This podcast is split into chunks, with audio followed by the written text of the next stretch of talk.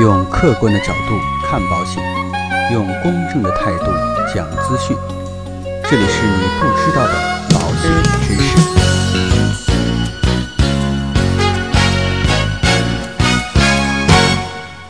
好，各位亲爱的朋友们，原来呢跟大家聊的比较多的呀，就是涉及保障险的一些内容。那今天这期节目呢，我想跟大家来聊一聊有关于市面上比较多的一些理财型保险的相关的内容。可能呢有很多朋友也在想，说保险保险不就是保障的是风险吗？那为什么说还要出来一些有关于理财险方面的一些产品？究竟这些产品购买的价值和意义在哪里？那今天呢就这样的一个话题啊，跟大家进行一些交流。首先呢，我们一起来谈一下这个理财。其实呢，市面上的理财工具比较多，比如说银行储蓄、保险、债券、房产、股票、基金等等等等。那我们这里所说的保险的理财，到底和其他的理财工具有什么不同？首先呢，我们一起来看一看老百姓能够接触到的理财途径啊，到底有哪些？在国内呢，能够为客户去提供理财服务的机构，主要有银行、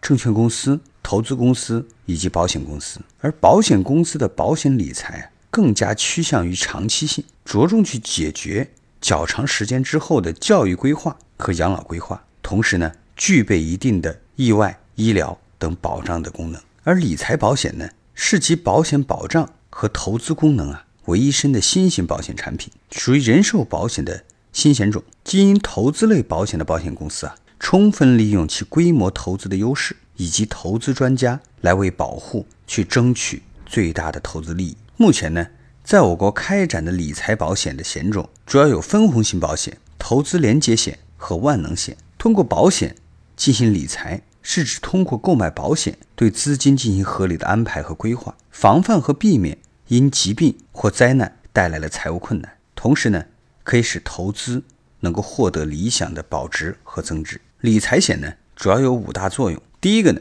是规避经济风险。当经济下行的时候，所有的投资都会出问题。这个时候呢，你需要更加安全的投资的方式。而保险呢，是最安全的金融产品。而中国老百姓呢，为什么不愿意把理财保险作为自己的首选投资渠道呢？其实一个很重要的原因呢，就是改革开放以来一直到现在这四十年的时间啊，中国并没有出现过真正的经济衰退。所以说啊。大家都没有经历过经济危机，感受不到这种经济危机到来的时候啊，对投资的影响的风险有多大。所以说，我们并没有经历过一个完整的经济周期，所以呢，我们就会对保险有比较片面的认识，总是拿保险这种投资工具和其他的投资工具去对比。所以呢，如果说啊，中国经历了一次这样的经济下行或者是经济危机以后，遇到了风险，大家就知道。保险的真正价值了。理财险的还有一个重要的作用，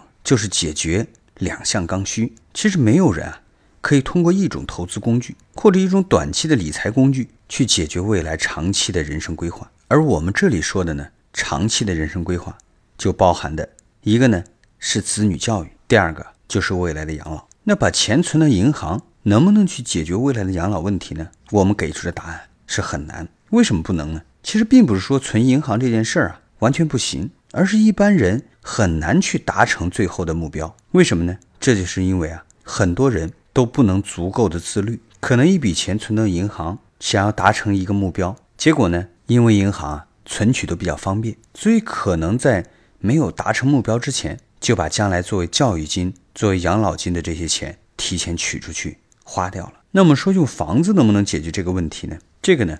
我们就要了解一下房产它的最大特点。当房子的收益最高的时候，是房子流动性最好的时候。什么意思呢？也就是当房子啊涨价涨得最快的时候，其实是房子最好卖的时候。而房子呢，还会出现一个问题，就是当房价不动，甚至是下跌的时候，房产的这种流动性的特点就会马上被锁定。也就是到那个时候，你想要再卖房子的时候，根本就卖不掉。如果说一房价一下跌的时候，那个时候就更卖不掉了。所以说呢，要想在三十多岁购买的房子来解决未来的养老问题啊，就等于你去对赌未来二十年、三十年中国的房价会一直上涨。这个呢，风险其实是很大的。那我们现在就更不用去说用炒股的方式，以及用 P to P 的方式啊，去解决未来的养老问题。因为当上涨的时候，或者当赚钱的时候，人们都很开心。但是啊，一旦亏钱的时候，那个时候可能就会血本无归。所以啊，想要去解决未来一定去发生的问题，用这几种金融产品很难去保证。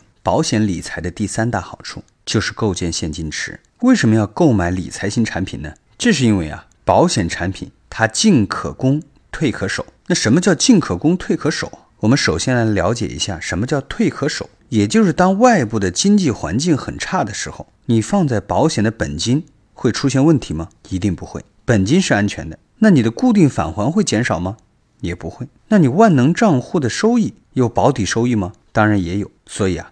这些就导致了你的所有的资金，也就是我们说的现金池本身是安全的。也就是退一万步讲，当所有的经济出现问题的时候，你放在保险公司的钱是安全的；而当外部环境比较好的时候呢，你又可以把保险里边的钱尽可能的呢把它变成现金，拿到外面去投资，叫做进可攻。保险理财的第四大好处就是可以实现财务自由。如果说你的劳动收入大于你的支出，也就是说你可以通过你个人的能力去挣到很多的钱，这个时候呢，你家庭的风险点就在于你的身体，你要保证自己身体健康，才能通过你的劳动去挣到很多的钱。如果说你的投资的收入占比很大的话，那这个时候呢，其实你的风险在于你的眼光，对你的投资是否能够投一笔。赚一笔，这点很重要。而如果你的保险的收入啊能够超过你的支出的话，其实我们可以说，从某种程度上，你就不用去担心任何的风险了。人在的时候，有足够多的钱来解决自己的衣食住行、教育和养老问题；人不在的时候呢，你还有一笔钱是可以留给孩子的。这样呢，就不用担心任何的风险了。这才是真正的财务自由。所以李嘉诚当时就说过一句话：说别人都说我很富有。拥有很多的财富，其实真正属于我个人的资产是给我自己和家人买了足够多的人寿保险。可能有些朋友啊听说过这句话，但是呢，可能很多人不知道李嘉诚在什么背景的情况之下说的这句话。其实呢，这是当时香港啊在发生经济危机的时候，当时呢经济已经下滑到最低点的时候，所有的投资都跌到了最低。只有属于他的人寿保险依然在那里，给他提供源源不断的现金流，他就拥有了一个安全的资产，让他能够东山再起。保险理财的第五大好处就是它可以提供法务的防火墙，它可以实现避债避税的一些功能。当然啊，这些功能怎么去实现？这里呢，节目的时间有限，就不跟大家展开了。具体的，大家可以翻看收听我原来的一些节目。所以有很多人在说，保险的理财的收益这么低。而且呢，它的投资又是一个相对来讲比较长的时间，似乎好像保险理财存在的意义和价值并不大。但是啊，我相信各位朋友已经通过今天的节目已经了解到，在经济上行的时候，确实我们保险理财的优势并不是那么明显。但一旦中国的经济啊发生了下行的情况，这个时候保险理财的真正作用才能发挥出来。那今天的节目呢，到这里啊。就告一段落。如果说您喜欢我们的节目，请千万不要忘记点击订阅按钮来持续关注我们的节目。让我们下期再见。